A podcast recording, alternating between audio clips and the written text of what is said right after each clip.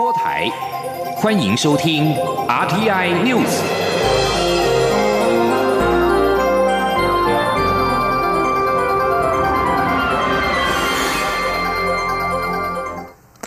各位好，我是张翠华，欢迎收听这节央广主播台提供给您的 RTI News。因应中国大陆新型冠状病毒，也就是武汉肺炎的疫情持续扩大，为了确保国内工位安全，强化人流入境控管，陆委会今天表示，我政府从七号零点起，针对香港、澳门居民实施入境管制措施，主要内容是暂停港澳居民临时申请入境，如果之前已经取得入境许可，入境之后都必须要居家检疫十四天。另外，居住地在中国各省市的路人暂缓入境。首架搭载滞留武汉台商的包机在台日前抵达台湾，但是乘客的名单和陆委会原先预期的不同，而且机上有一名武汉肺炎的确诊病例，引发争议。行政院长苏贞昌今天在行政院会表达这整起事件走样，并且要求下不为例。陆委会今天在行政院表示，之前曾经提供搭机名单给对岸，但是并未落实。针对未来的台商包机名单处理，行政院长苏贞昌提出遵照优先条件。落实登机前检疫、事先提供完整名单以及政府对政府磋商等四项原则，陆委会也将依照指示办理。陆委会副主委邱垂正今天表示，首批名单结构上都是我们的国人，里面虽然有大陆配偶，但也是我们的家人，并且都拥有长期居留台湾的相关证件。不过，邱垂正再次强调，一定会对第二批名单做出改善，加强和陆方的沟通协调，让弱势者优先返台。记者王兆坤报道：首批滞留武汉的国人于三号晚间搭乘春节加班机返抵台湾。但外界至今仍在争吵名单问题，有人不满名单中有所谓非本国籍人士，也有人指责陆配挤掉其他有需要的人。陆委会副主委邱垂正表示，首批名单结构上都是我们的国人，陆配人数有一定比例，但都拥有合法居留证件。他说：“那里面虽然有一些这个陆配，但是。”他也是我们的家人，他们也是跟着先生带着小孩到台湾来，他们也一样的。虽然我们现在对中国大陆采取这个禁止入境，但是大陆配偶是可以入境的。好，现在唯一一个例外是陆配还是可以申请入境，因为他们都拥有啊我们长期居留的相关证件。关于下一批优先名单。邱垂正表示，海基会紧急服务专线与陆委会值班电话，目前共接到六百九十五通来电。陆委会已制作优先名单，作为未来两岸沟通协调的重点。邱垂正进一步指出，我方已要求陆方在班机起飞前一天先协商，确认名单，并做好防疫工作。邱垂正说：“那也就是说，我们第二班飞机，我们希望把过去的。”这个名单没办法确实掌握的情况加以改善，好，我们也希望能够若是优先，好达成好我们后续协商的这些包机回到台湾来。至于今年两岸春节加班机执行到八号就要结束的问题，邱垂正澄清指出，滞留接返的协商是依据两岸春节加班机的模式进行，但不受到春节加班机时间的影响。所以没有二月八号的问题。中央广播电台记者王兆坤台北采访报道。中央流行疫情指挥中心今天公布，台湾新增两例境外移入严重性传染性肺炎，也就是武汉肺炎的病例，分别是一名在中国武汉工作的四十多岁男性，以及一名常驻武汉的二十多岁女性。全国确诊病例累计到十三人，但病情都稳定。首例患者今天痊愈出院，他透过亲笔信和录音档表达对防疫和护理人员的感谢，并强调在台湾真的很幸福。记者郑祥云、陈国伟采访报道。台湾六号再增加两名武汉肺炎境外移入病例，累计十三人确诊。中央流行疫情指挥中心指挥官陈时中表示，这两人分别在武汉工作和居住，回台后已经收治于隔离病房，目前病情稳定。一位是男性。一月十七号从武汉前往大连，二月二号回台，二月三号有症状，二月四号就医，然后二月六号，好，今天好跟大家确诊。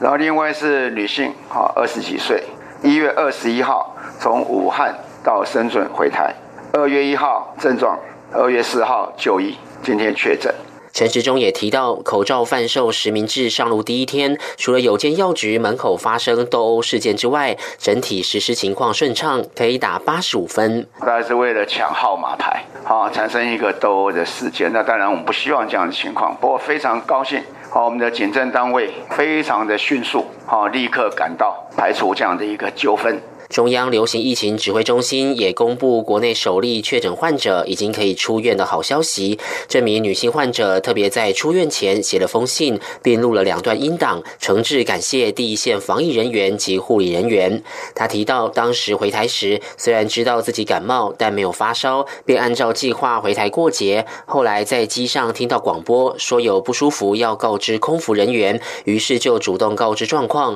因此不但救了自己，也没有危害到身。身边的人，昨天前天刚好看到那个陈时中陈部长在新闻里面落泪。其实他落泪的那一刹那，我是非常有感触的，因为我想第一个那个人会回来，他绝对不是为了让让台湾多一个人。就像我，呃，我是第一例，所以我打破了台湾的零。我要说很抱歉，可是我想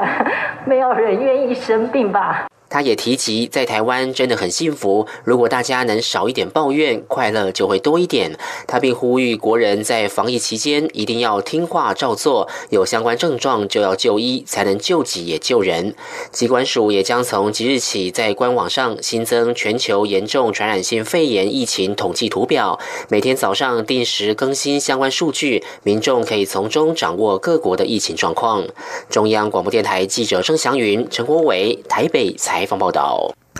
钻石公主号游轮至今已经有二十名的乘客确诊武汉肺炎。该游轮一月三十一号曾经停靠基隆港，并且让旅客下船到基隆、台北观光。外界忧虑将会成为台湾的防疫破口，因此卫福部长陈时中今天宣布，即日起禁止国际游轮靠泊台湾港口。基隆市长林佑昌今天接受媒体专访时表示，这些确诊旅客当时有无下船旅游，还需要进一步的追踪。但基隆目前疫情稳定。只要未来五六天没有增加疑似病例，危机就算解除。台北市副市长黄珊珊今天表示，北市大部分的景点都有很好的自我管理，如果有需要，北市府会提供协助进行消毒。观光传播局局长刘义婷则指出，旅行社会将相关资讯交给机关署，北市希望机关署能够转至地方，以便后续应应。记者欧阳梦平报道。停靠在横滨港的钻石公主号游轮有二十名乘客确认感染武汉肺炎。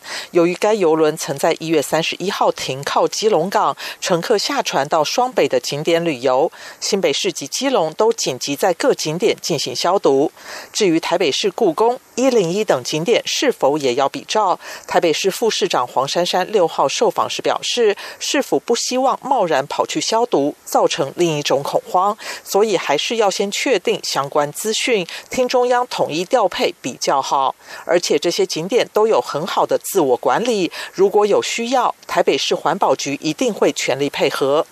台北市观船局局长刘义婷则指出，由于旅行社只会将相关资讯回复给机关署，他希望机关署能够转知地方政府。他说。旅行社的部分直接跟我们回应哈，他因为有跟这个呃游轮公司有签订保密协定，因此他无法提供给我们相关的游程或者是人数、地点等等。那第二个是目前呃旅行社这边呃回复的单位是统一由回复给机关署，那呃因此机关署这边如果有最新的一个整理的资讯状况，也可以让呃地方政府这边来知道，我们来做一些相关景点，我们能够协助的包含是消毒等等的一个措施。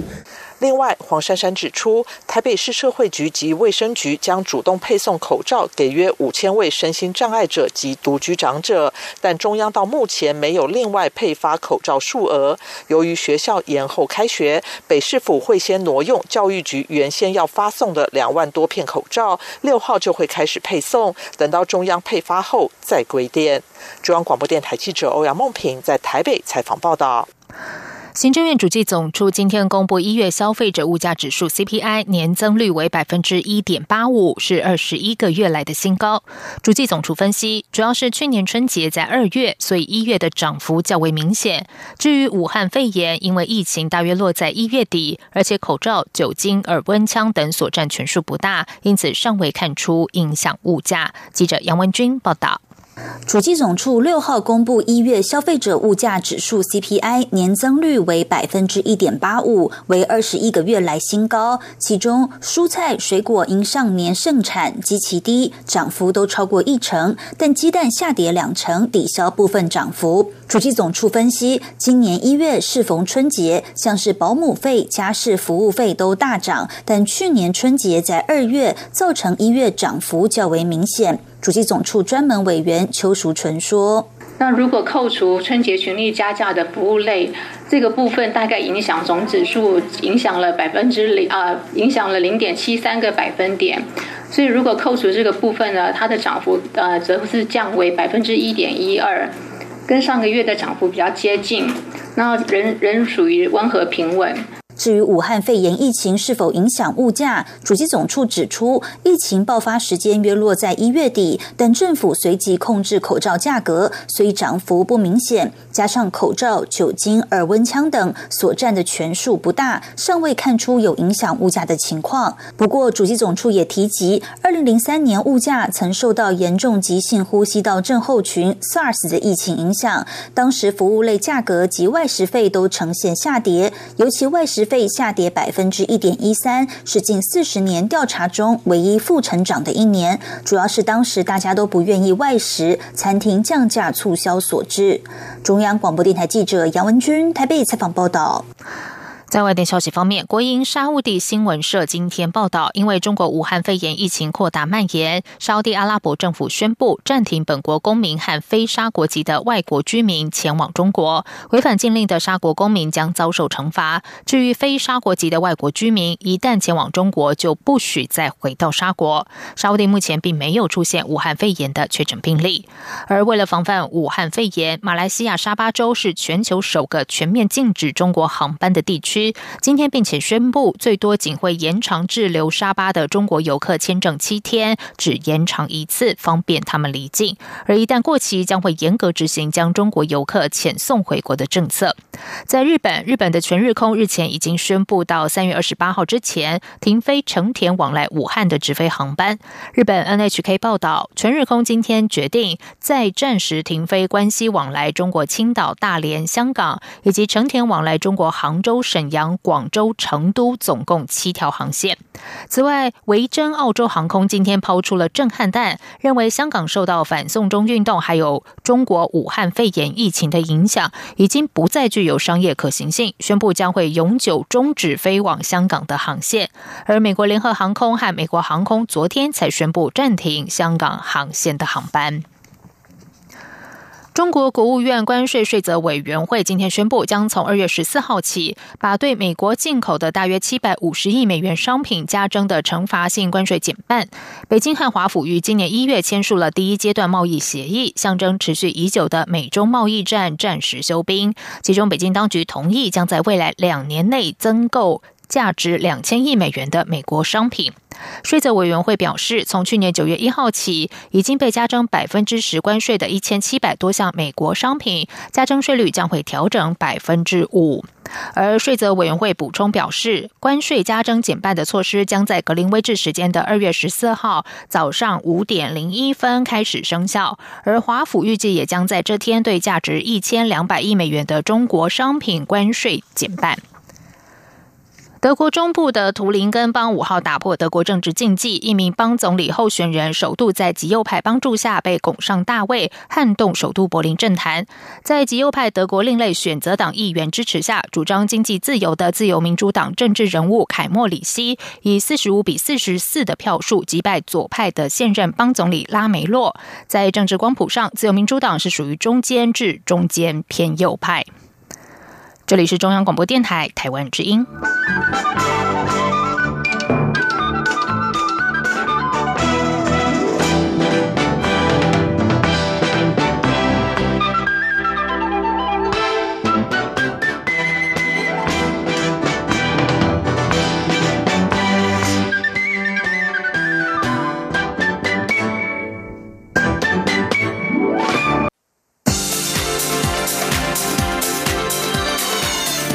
是中央广播电台台湾之音，欢迎继续收听新闻。时间是十九点十五分，欢迎继续收听新闻。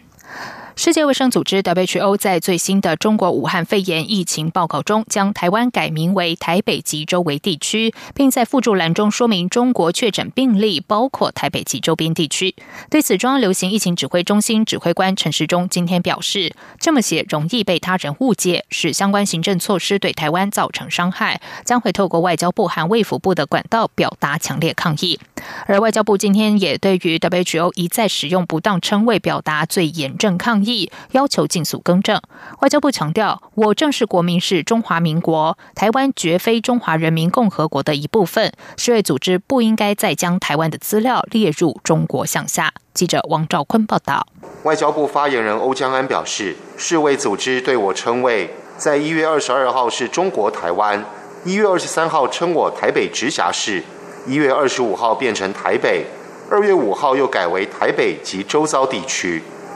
欧江安质问世卫组织，到底要把台湾改几次名字？他指出，我方已向世卫组织多次抗议，却仍不更正。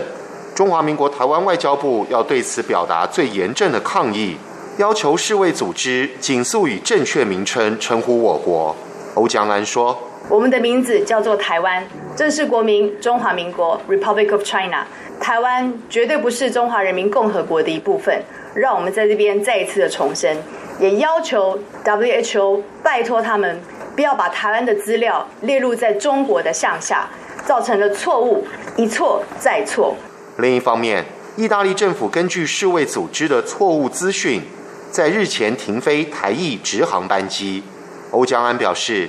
我方仍持续积极竞洽意大利卫生部、外交部、民航局等单位。目前正等待一国政府更正其错误决定，全面恢复台裔所有航班。中央广播电台记者王兆坤台北采访报道。武汉肺炎防疫造成口罩供不应求，经济部长沈荣金今天指出，目前已经确定口罩原物料、设备等供应无虞，本周口罩产能可达每日三百二十万片，而且在厂商产能全开、政府自建六十条产线的挹注下，接下来每周产能将固定新增七十万片，预计口罩的总产能在三月上旬可以达到一千万片。记者谢嘉欣报道。武汉肺炎疫情在台出现确诊案例，累计至六号下午统计已达十三例，全台口罩难求。经济部长沈荣金六号下午受访时强调，口罩生产商、原料商都愿意配合政府产能全开，并维持供应量、价格稳定。国防部也出动后备军人支援生产，本周口罩日产能可达三百二十万片，未来将每周稳定成长。加上政府自建的六十条产线，因设备商配合加速。设备到位，预计整体日产能在三月上旬就可冲到一千万片。他说：“这个礼拜三百二十万片，下礼拜三百九十万片，每一个礼拜 step by step 渐渐的增加七十万片。那新设备的产能呢？这两家大概有六十台的机器，就六百万片的产能。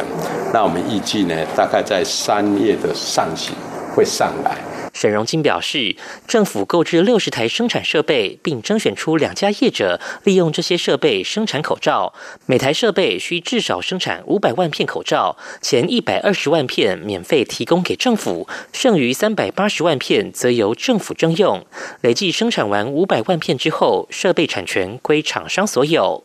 针对口罩出口禁令将到期之后是否延长，沈荣金指出，需紧盯这两周疫情发展的关键期。中央流行疫情指挥中心也有讨论，定案后将对外说明。而关于酒精、耳温枪等防疫物资，他也已责成工业局盘点供需。至于疫情对产业造成的影响，沈荣金表示，中国大陆延后开工并管制人流、物流，对产业影响程度要看疫情变化。目前厂商都有备料，在二月十号暂定的开工日内，都还在可控制范围。具体损失金额则因较为敏感，厂商不愿透露。沈荣金强调，经济部会比照二零零三年严重急性呼吸道症候群 SARS 时的经验，研拟纾困方案。另外，此次疫情渴望加速台商回流，经济部也将研拟新版的回流方案。中央广播电台记者谢嘉欣采访报道。今天是口罩实名制购买的首日，有不少药局门口出现排队人龙，电脑也发生宕机等零星问题。对此，朝野立委认为实名制确实有必要，但建议政府设法排除资讯系统障碍，不要增加药师的负荷，并且尽量提升产能，降低民众购买不到的恐慌。另外，也有不少立委响应口罩礼让运动，呼吁将口罩留给需要的人。接下来关心的是，国民党主席补选由国民党前副主席郝龙斌以及国民党立委江启臣对决。两人日前也分别向新北市前市长朱立伦请益。选后好一阵子没有露面的朱立伦，今天谈到国民党改革时表示，国民党主席补选不只是要获得党员的支持，更要引进社会力量，让国民党和社会连结在一起。记者王威婷报道。新北市前市长朱立伦在卸下国民党总统候选人韩国瑜全国竞选总主委职务后，好一段时间没有公开行程。他在六号参加新媒体上线典礼活动后受访时表示，自己在这段时间还是不断学习，国民党也应该多向社会学习。对于国民党的改革，朱立伦指出，之前国民党前副主席郝龙斌和国民党立委江启臣前来拜会时，他也建议郝江两人要引进社会力，让国民党与社会连结在一起。朱立伦说：“不过我提出一句话哈，不要只是想要获得青年人的支持，我们要完全就是等于青年人，我们就是跟青年人完全站在一起。”我们用这样的一个方式，可能会只比开一个门或开一个缝给年轻人。国民党不应该是如此，国民党本来就是由一些热血青年组成的一个政党。那当然，随着大家的年纪的增长，但是我们不断的要接受新的观念、新的知识，这样国民党才能够日新月新。国民党主席补选由郝龙斌和江启臣对决，朱立伦认为两人各有优势，也希望他们都能够为党争气，获得社会支持，但是不要伤了和气，一起让国民党更好。国民党主席补选日前已经完成登记，七号将完成候选人资格审查与号次抽签，预定十二号举办候选人证件说明会，并于三月七号投票。另外，国民党中常委选举六号也完成登记，共有四十九位登记，其中现任的有十七位。国民党中央资格审查会七号下午将会完成审核，并公告候选人名单，同样于三月七号投票。中央广播电台记者王威婷采访报道。另外，第十届立法院新会期即将展开。国民党立院党团今天举行新会期的首次党团大会，针对党团运作规则作出决议。未来党团成员若是没有遵守党团的决议，除了寄出罚款和停权之外，还增加扣点制度，将会影响党籍立委在选择委员会时的权利，甚至影响担任召委的资格。远东航空公司因为航空运输业务经交通部公告撤照而无法继续营运。劳动部今天表示，远航将对员工进行资遣，劳动部将立即会同北市劳动局等启动后续大量解雇程序。远东航空日前无预警停飞，交通部一月底宣布，因为远航违反民航法的规定，同意依法裁处新台币三百万元罚款，并且废止远航的民用航空运输业许可。根据统计，目前远航有八百多名的劳工，远航积欠员工两个月薪水。劳动部次长林明玉今天受访表示，劳动部入场四次辅导，远航高层仍然有强烈的复飞意愿，但是考量劳工的权益，远航决定对员工进行资遣，近日就会送件启动大量解雇劳工的相关程序。劳动部劳动关系司司长王厚伟表示，劳动部要求远航符合大量解雇劳工的程序，包含六十天前通报、完整写出大解计划书等等。劳动部会立刻会同北市劳动局共同启动相关事宜，让员工的劳动债权以及工作权得以确保。接下来进行今天的前进新南向，前进新南向。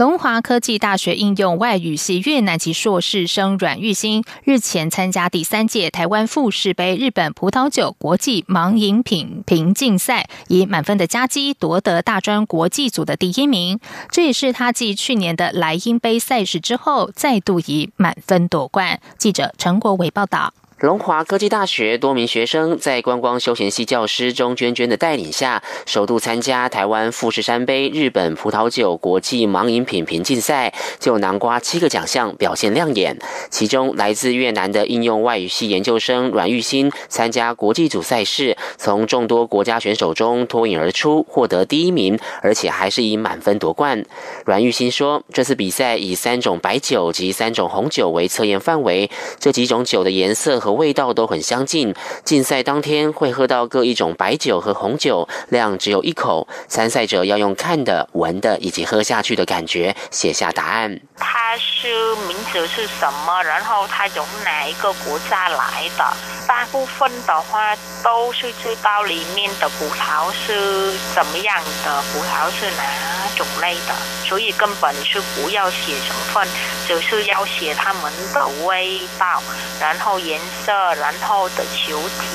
然后的口感，然后有酸有甜的。酸度跟甜度。阮玉新表示，他们在赛前几周开始集训，每天喝三到六种酒，虽然量不会很多，但因为混酒，有同学会喝到微醺或快要醉了。可是真的要透过训练，才能够辨别出各种酒的差异性。我一开始的话，我觉得这个真的很难，因为每一种酒你倒下去的话，然后你看它们的颜色或者什么的，其实都是一样哦。很难分，可是现在经过几个比赛的，我才慢慢慢的感觉，一定的是要喝才可以吃到啊。再度以满分得到第一名，阮玉新笑说是运气好。他也提及原本公布的成绩，他是得到第四名，后来经过老师申请复查，才发现成绩计算有误，他其实是第一名，所以当时并没有站上颁奖台。而且后来因为放寒假回越南，所以冠军奖杯现在还在老师那里。他很高兴自己的表现和比赛的结果没有让老师失望。阮玉新说他在越南就读孙德胜大学时，曾来台到龙华科大。当一年的交换生，由于很喜欢台湾文化及人情味，在两年前又来台攻读硕士。他希望在完成论文毕业后，可以留在台湾工作。至于工作性质是否要看品酒相关，他笑说不设限，一切看缘分。各类型的工作他都愿意尝试。中央广播电台记者陈国伟台北采访报道。驻泰国代表处代表童振源五号率领在泰台湾企业团参访泰国国家科学院，双方并且举行座谈，期盼未来针对共同研究计划、人员训练、投资还有参访等项目深化合作关系。泰国国家科学院是泰国规模最大的科研机构，设有六所国家级研究中心，并且管理泰国科学园区 （TSP），是推展泰国四点零产业创新的重要机构。台湾企业团包括泰国台商总会暨青商会成员，以及华硕、宏基等将近二十家的公司代表参与。泰方期待能够和更多的台湾科研机构以及企业签订合约或者是备忘录，成为合作伙伴，并且有更多的台商进驻泰国科学园区，还有东部经济走廊新创园区。另外，童振源也率团拜会国家实验研究院设在泰国国家科学院园区的曼谷办公室，这是台湾研发机构在泰国首设的据点，显示科研界对新南向国家的重视。童正元表示，泰国是东协重镇，具有多项优势，欢迎全球台商优先选择泰国作为前进新南向国家的基地。代表处和泰国台商总会将会全力协助台商赴泰投资。以上新闻由张旭华编辑播报，这里是中央广播电台台湾之音。